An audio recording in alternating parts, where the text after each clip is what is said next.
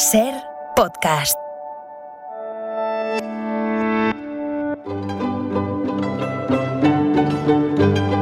En la ventana acontece, que no es poco, un relato personal de la historia con Nieves con Costrina, cadena ser.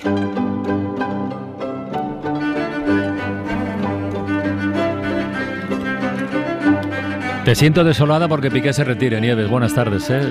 No, no lo disimules, no lo disimules. Estoy, estoy, se me han saltado las lágrimas. No, no lo disimules. O sea, es no, una cosa. no- disimules, de verdad, ¿qué va a ser de este chico? ¿Qué va a Bueno. hacer con tanto dinero? y Bueno, sin pues hacer nada? muchas Pobre. cosas. No, sin hacer nada, no. Hará cosas seguro, segurísimo. Hará cosas y seguramente algunas o muchas serán interesantes o discutibles Seguro. o lo que sea. Eh, sí. ¿vamos, ¿Vamos a nuestro? Venga. Que, lo- que, que, que lo aproveche. Claro que sí. Aproveche Oye, el tiempo. Fíjate, una, una de las cosas que, mm, de, de las muchas, eh, de esto que hacemos cada tarde con, contigo, es que descubrimos unos... ¿Has escuchado lo de Tutankamón hace un rato? Sí, lo del sí, centenario de Howard Carter. Es que descubrimos unos detalles de, de la historia. Nos detenemos en hechos tan poco conocidos que a mí me parece un ejercicio sensacional. Un ejemplo concreto, hoy. Imaginemos una batalla, una guerra, unos soldados. Esos soldados, dentro de su uniforme, llevan casco, ¿no? Que dices, claro, coño, casco. Ya, pero ¿desde cuándo? ¿O desde cuándo es obligatorio? Venga, a ver si hoy lo averiguamos, va. Claro. Es, es curioso, Ah. es un asunto curioso el de hoy, no, no, no va más allá. Yo creo que tampoco sé si sirve para algo saberlo, pero bueno, me da, me da la excusa además esto de lo que vamos a hablar para, para hablar de otra cosa, una cosa quijotesca, que es una cosa que a mí me gusta mucho, pero que, que no sé si nos va a dar tiempo tampoco. Si no, bueno, pues dejo ahí las miguitas, ¿no? A ver, en los crucigramas hay una serie de palabras, eh, yo soy crucigramera básica y hace mucho que no hago ninguno, pero hay una serie de palabras eh, que aparecen siempre de tres letras, o al menos salían, ¿no? Los clásicos, ¿no? Yunque de Platero, tas. ¿eh? También sale siempre canción canaria, Isa, no sé si tú te sabes alguna, no si has no, visto alguna. no, no, no. Río Gallego, Sil. Bueno, pues Eso sí. Sí, bueno, pues hay una, hay otra que es gorro militar, Ross. Y yo, ¿por qué demonios se llama Ross un gorro militar? Esto yo me lo preguntaba muchas veces cuando tenía que, que, que ponerlo, ¿no? Bueno, pues me lo, me lo sabía de memoria, pero no sabía por qué. Bueno, pues porque eh, el, el, el, el uso del gorro en el ejército español eh, se, se llamaba Ross porque lo implantó un general que llegó a ministro y que se llamaba Antonio Ross de Olano. O sea que, como siempre, antes de ser un gorro, Ross fue un señor. Eh, Ross de Olano era hijo de un militar catalán, o sea que lo de llamar gorro, eh, Ross al gorro militar es por el apellido, ¿no? Y ese gorro era, era un gorro redondito, era de tela, con su viserita, muy mono, sobre todo cuando les ponen cenefas así alrededor o una plumita adelante, ¿no? Pero era de hule, era un gorro de hule forrado de tela. Eso no paraba un golpe bien dado, la verdad. Por eso, el 3 de noviembre de 1930, una real orden implantó el casco de acero como cubrecabezas en la batalla, porque el dichoso Claro. Ross no te libraba de la metralla. Ahí Tiene, la tiene su lógica, ¿no? Eh, Claro. sí, así fue. A partir de ahí, como no sirve para nada, el ROS pasó a ser solo pues patrimonio de los crucigramas y Mm. del uniforme de la Guardia Real de Borbonia, que tampoco sirve para nada. Solo sirve para pasear palmito, el ROS y la Guardia Real, y la familia real también, ¿no? El ejército español fue de los últimos en adoptar el casco de acero para la tropa. Y lo hizo porque el mundo andaba revuelto y el ROS de plastiquiri, forrado con tela, pues quedaba mono, pero no te libraba ni de un estornudo del enemigo, ¿no? Así que se convocó un concurso para el diseño del primer casco de acero para la tropa.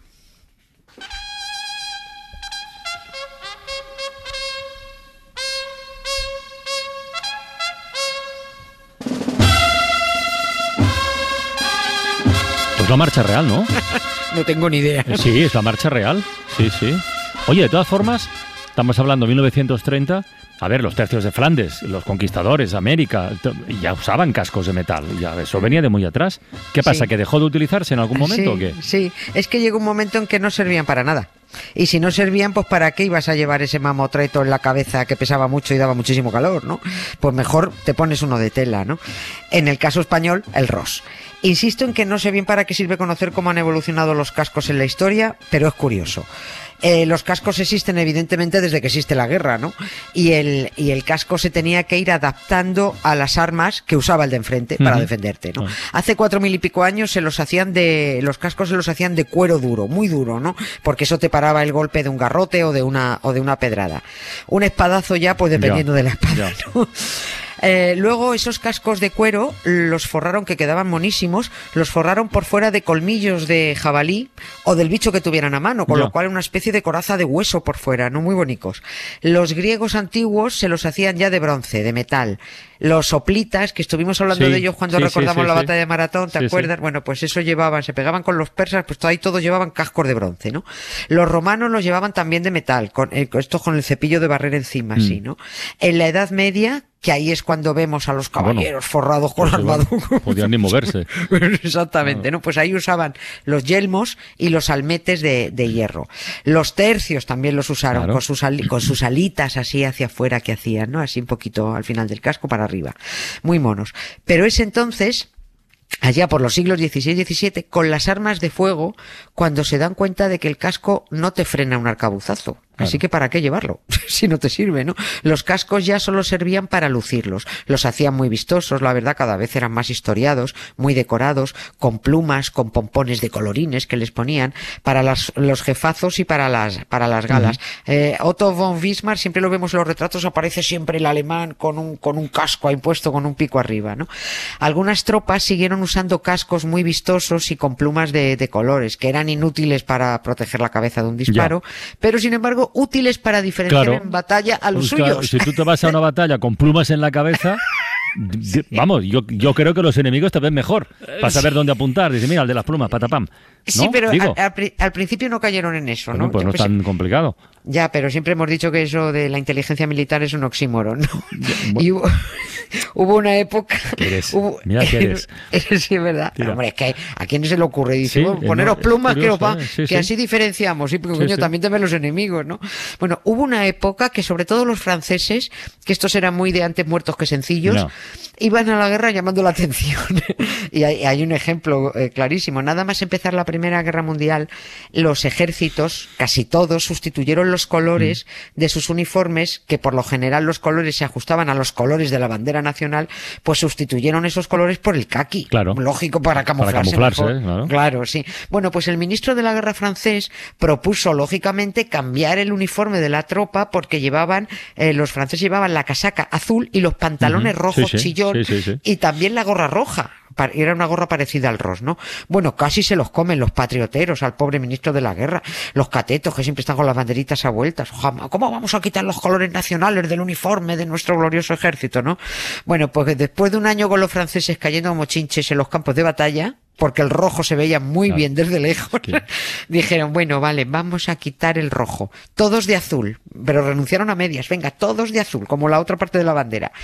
Casi todas las infanterías empezaron la Primera Guerra Mundial con gorros de tela, pero con el uso de proyectiles explosivos, bueno, pues se retomó el casco Claro, de acero, normal. que claro, que se había abandonado hacía muchos años, ¿no? Es en la Gran Guerra cuando se ponen manos a la obra para diseñar los de acero más resistentes, ¿no? Todos los ejércitos, todos adoptaron otra vez el casco de acero. No, no paraban una bala, pero bueno, sí la metralla.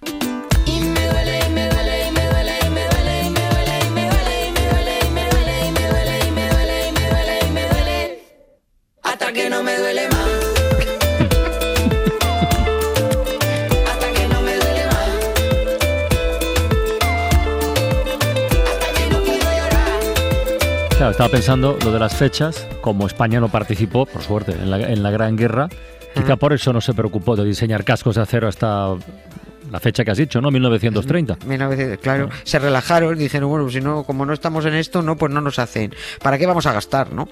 Las guerras en las que estuvo metida España desde el siglo XIX y hasta que nos metimos bien en el XX eran en el trópico y en África. Acuérdate, así que como Sí, para sí. llevar metal en la cabeza, ¿no? Morirían los pobres con los sesos fritos. Además, a esas guerras iban los pobres, los que no podían pagar la exención en metálico, ¿no? Y como había muchos pobres, bueno, a la patria también le importaba en aquellos años lo justito que cayeran pocos o muchos, ¿no? En las guerras de Cuba y Filipinas se usaban los sombreros de jipijapa, que son así muy fresquitos, con ala ancha. En las guerras africanas se usaba el ros, eh, de hule forrado de blanco eh, con una cogotera, una tela por el, Ah, sí. para quitarte el sol del cogote. ¿no? El señor Ross impuso el Ross a mediados del 19 porque era ligero porque era cómodo, se podía, eh, decían eh, en sus características que se podía colocar de distintas maneras, eh, de un lado para otro, para adelante, para atrás, que era estable porque no se separaba de la cabeza aunque el soldado cayera herido. Tú te- el sombrero caía contigo. Pero también le sacaron, eh, como decían entonces, sus pecados. Esos inconvenientes se referían sobre todo al ros de charol negro, que como el que lleva lo- la, la Guardia Civil, los Sí. tricornios, ¿no? Que es que eso absorbía y transmitía intolerable calor a la cabeza. Vaya. Es, es- es que verdad, es que eso te achicharra, ¿no? Pero es que cuando llovía, además, eh, con el ros de, de charol negro, el agua resbalaba por el charol, se metía por el cuello y te mojaba la ropa por dentro. O sea, Lo, lo tenía un, todo. des- un desastre. Pero aquí el problema que ve el Estado Mayor del Ejército Español no es, eh, es que el ros te achicharre o que te entre agua por el cuello. El problema es que no paraba ni balas ni metralla. Dicen que de ahí viene, de ahí cuentan que viene de ahí la expresión esa, me cago en ros. Pero- pero No sé si es cierto, eh, pero, pero lo, lo- lo- ah, está, aparece en varias referencias. El caso es que después de la Gran Guerra todos los ejércitos usan cascos de acero y si España se ve metida en alguna, los soldados solo los tenían de hule, ¿no? Y por eso en 1926 se convoca un concurso de diseño, ojo. Y se presentaron muchas empresas, españolas o extranjeras, se presentaron Bueno, se- muchas. Se, presentaron dos. Se presentaron dos empresas, una asturiana, la fábrica de artillería de Trubia, y una catalana. La firma Hijos de Bernardo Castells, que diseñó un casco con alitas, como los Salva Slips, o sea, así con viserita para arriba y cogotera, y, y otra de la fábrica de artillería de Trubia, que era un casco recto, sin alitas, todo así para abajo, ¿no? Pero la firma catalana tenía un problema, y es que eh, su manufactura era, era muy artesanal y no, no, no iba a dar abasto a fabricar los Claro. miles de cascos con alitas que se requerían, ¿no? Así que pese a que el diseño catalán era más estiloso, más favorecedor, el concurso lo ganó la fábrica de Trubia que se puso a fabricar cascos, pero con alitas le dijo el ejército, ándelo como lo han diseñado esto, con alitas, ¿no? En Trubia se pusieron tan contentos y fabricaron 150 unidades del que se llamó casco modelo 1926, ¿no? Preta Porter. Y entonces va el ejército español, abandona el proyecto y dice, oye, que ya no los queremos Anda, ¿y eso? paren los cascos. ¿no? Bueno, pues porque pues cosas que el presupuesto, que si tal, que si cual, que no, no los usaron. Pero tarde o temprano los cascos los iban a necesitar. Eh, es que ya no había ningún ejército con, con sombreritos de hule y de tela, ¿no? Así que continuaron trabajando en un modelo eh, con alitas y sin alitas allí en, en Trubia. Y efectivamente llegó en 1930 eh, la orden, que fue cuando el ejército encargó 12.000 unidades, pero rectos, sin alas, y en el 31 se pidieron otros 20.000 ya con alitas. Lo que ya decir lo de los cascos, ¿eh? Sí, sí, es una Joder. cosa, ¿no? Eh, acabaron aprovechándolos todos, por supuesto, todos, y se quedaron cortos, porque el tiempo demostró que aquella decisión tardía de imponer el casco de acero se iba a pagar cara, porque el golpe de Estado de la ultraderecha provocó una guerra, y no había cascos Ya. para tanta Que gente. por cierto, el casco del Ejército Nacional Español también lo usarían los, los golpistas. Eh, Claro, militares, hombre, sublevados, pero militares, claro, tendrían. Claro, claro, los canallas aprovecharon el armamento de la patria para dar un golpe a la patria, ¿no? El Ejército Nacional Republicano y los golpistas usaron los mismos cascos, pero enseguida llegaron los nazis que les enviaron cascos a los franquistas. Eh, los fascistas italianos mandaron cascos italianos, Mm. los rusos mandaron cascos al ejército español, en las brigadas internacionales se trajeron los franceses, hubo que comprar cascos checoslovacos y los voluntarios portugueses se trajeron los suyos. Y por eso en las fotos de las tropas de aquella época se ven soldados encasquetados con los modelos, oye, más diversos, Sí. con alitas y sin Un alitas. poco descoordinado todo, ¿no? Eh, Todo muy descoordinado, cada uno parecía de un sitio. Al final me dejo el casco quijotesco para otro día. Les dejo ahí las miguitas. El yelmo de Mambrino. El ya yelmo de hablaremos. Mambrino. Ya hablaremos, tiene Bueno, su historia. Pues ya hablaremos, Preciosa. venga, muy bien. Un beso, Nieves. Otro para ti. Hasta el gracias. lunes. Adiós. Gracias, chao. Suscríbete a La Ventana. Todos los episodios y contenidos adicionales en la app de Cadena Ser y en nuestros canales de Apple Podcast, Spotify, iBox, Google Podcast y YouTube. Escúchanos en directo en la Ser de lunes a viernes a las 4 de la tarde. Cadena Ser. La radio.